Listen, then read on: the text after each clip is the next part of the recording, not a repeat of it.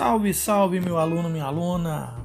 Vamos falar hoje de vanguardas europeias, parte 2. Agora vamos abordar o cubismo e o surrealismo. Fique ligado aí nas explicações. Você conhece um painel chamado Guernica, que foi produzido pelo espanhol Pablo Picasso em 1937? Pablo Picasso pintou a destruição, a violência, as consequências nefastas da guerra. Guernica é um painel de 349 por 776 centímetros. Ele foi produzido a partir das impressões do pintor sobre o intenso bombardeio que arrasou a cidade basca de Guernica em 26 de abril de 1937, durante a Guerra Civil Espanhola. O painel é uma obra cubista. O cubismo teve como inspirador o pintor francês e pós-impressionista Paul Cézanne, que em seus quadros representava a natureza, por meio de estruturas cilíndricas esféricas e cônicas. Baseando-se nesse novo modo de expressar a realidade, os cubistas passaram a retratar os objetos num mesmo plano, como se estivessem desmontados e pudessem ser vistos de diversos ângulos ao mesmo tempo.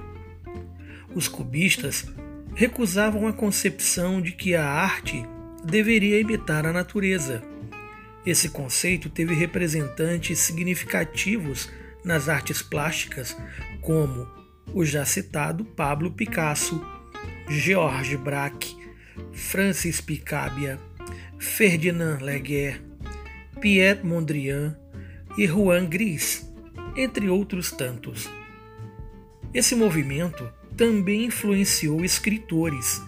Na literatura, os escritores cubistas defendiam que a realidade precisava ser desintegrada, a lógica e o intelectualismo banidos, e o humor e a simultaneidade, o caos e a linguagem nominal centrada no substantivo deveriam ser valorizados. O marco inicial do cubismo é a tela Les Demoiselles d'Avignon, pintura de Pablo Picasso, que ocorreu em Paris em 1907. Ele levou um ano para finalizar esta tela. Nesta obra, o grande artista espanhol retratou a nudez feminina de uma forma inusitada, onde as formas reais, naturalmente arredondadas, deram espaço a figuras geométricas perfeitamente trabalhadas. Tanto nas obras de Picasso quanto nas pinturas dos outros artistas que seguiam a nova tendência, como o ex-falvista George Braque, há uma forte influência das esculturas africanas e também pelas últimas pinturas do pós-impressionista Paul Cézanne. Historicamente, o cubismo se dividiu em duas fases: analítico, até 1912, onde a cor era moderada e as formas eram predominantemente geométricas e desestruturadas pelo desmembramento de suas partes equivalentes, ocorrendo desta forma a necessidade de não somente apreciar a obra, mas também de decifrá-la, ou melhor, analisá-la para entender seu significado. Já no segundo período, a partir de 1912, surge a reação a este primeiro momento, o cubismo sintético, onde as cores eram mais fortes e as formas tentavam tornar as figuras novamente reconhecíveis através de colagens realizadas com letras e também com pequenas partes de jornais, como é o caso da pintura Guernica. No início, o cubismo foi definido como cubismo cesaniano. Entre os anos de 1907 e 1909 é a fase que dá início a esse movimento, período marcado por forte presença da influência de Paul Cézanne. O cubismo analítico, que corresponde a essa primeira fase, vai de 1910 a 1912, já consolidado como movimento. Essa fase é marcada pela união dos trabalhos criados separadamente por Picasso e por Braque. O cubismo sintético ocorre entre os anos de 1913 e 1914. Essa fase é marcada pelo uso de formas mais decorativas e cores mais marcantes. Na literatura, embora tenha sido forte nas artes plásticas, o cubismo também se manifestou. A literatura cubista apresentou como principais características a elaboração formal do texto, o uso de impressão tipográfica e destaque para os espaços em preto e branco. O mais importante representante da literatura cubista foi o escritor e poeta italiano Guilherme Apollinaire. No Brasil, o cubismo se destaca também.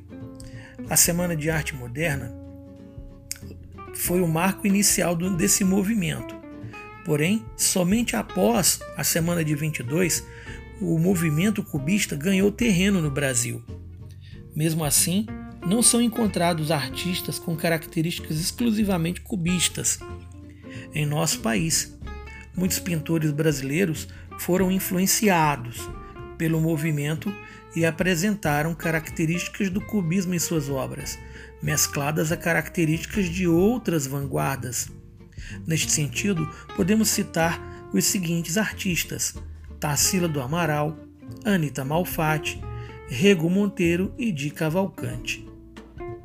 Você sabia?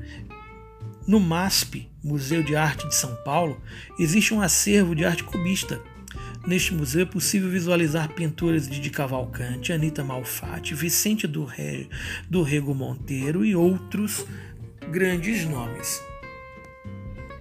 Já o surrealismo, a arte do inconsciente, surgiu oficialmente em 1924, com a publicação do Manifesto Surrealista de André Breton influenciados pelas outras vanguardas, principalmente a dadaísta, da qual Breton fizera parte, e pela psicanálise recém-formulada, os surrealistas pretenderam investigar outro sentido para aquilo que chamamos de realidade.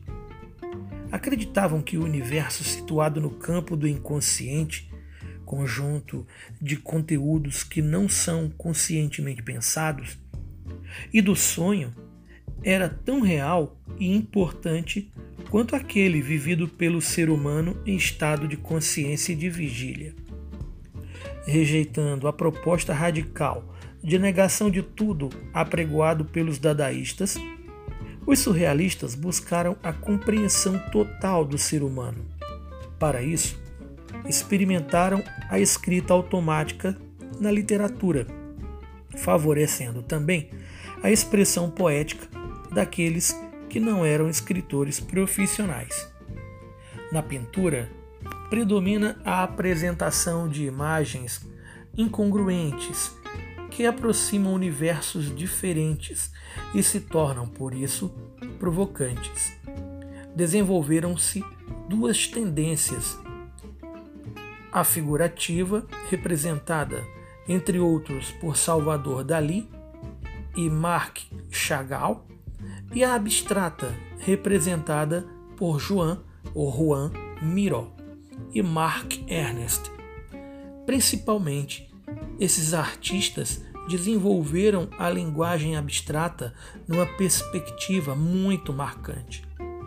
Essa segunda tendência se caracteriza por não apresentar relação direta entre formas e cores utilizadas pelo artista em suas telas e as formas e cores presentes na composição dos objetos reais. O Manifesto Surrealista, publicado em outubro de 1924 por André Breton, como já bem sabemos, pertence ao campo da literatura. Foi caracterizado como um dos principais manifestos desse movimento, além de ser um marco oficial na instituição do surrealismo. Este importante documento tinha o objetivo de criar, através do impulso humano e do resgate das emoções, uma nova expressão acessível da arte. Pode-se dizer, portanto, que o surrealismo expressa as manifestações do subconsciente e a ausência de uma racionalidade humana. O surrealismo acaba misturando algumas características, a saber, a combinação do abstrato, do inconsciente, do representativo e do irreal.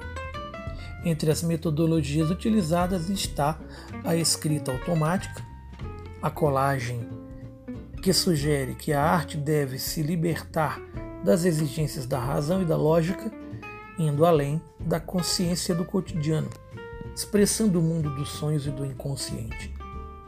Tanto no manifesto quanto nos textos que foram escritos posteriormente, os pensadores surrealistas rejeitam os valores burgueses e a ditadura da razão.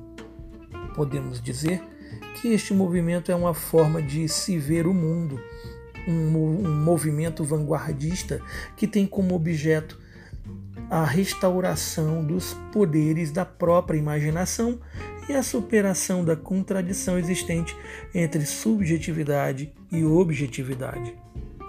Já a escrita automática acaba buscando o impulso criativo da arte através do fluxo da consciência e do acaso, que é despejado pelas obras. Se busca escrever no mesmo momento onde o indivíduo escreve e, a, e outro completa a ideia no papel, mas não de uma forma lógica. Um bom exemplo disso é um filme, Um Cão Andaluz, que traz partes das ideias e do próprio, do próprio diretor e de um sonho de um artista, do artista Salvador Dali, procurando assim se desprender do entendimento e da lógica de maneira consciente. O surrealismo se destacou principalmente no campo das artes. Podemos afirmar que as obras mais conhecidas do surrealismo foram criadas por René Magritte e por Salvador Dali. Este último passou a fazer parte desse movimento no ano de 1929. Sem dúvida nenhuma, a sua forma irreverente de aparecer em público e a sua capacidade de transcender quando produz a obra de arte faz de Salvador Dali um ícone do surrealismo, não desmerecendo a qualidade de nenhum dos outros pertencentes ao movimento, mas Dali é Dali. Então, ficamos aqui. Até o nosso próximo encontro e um grande abraço.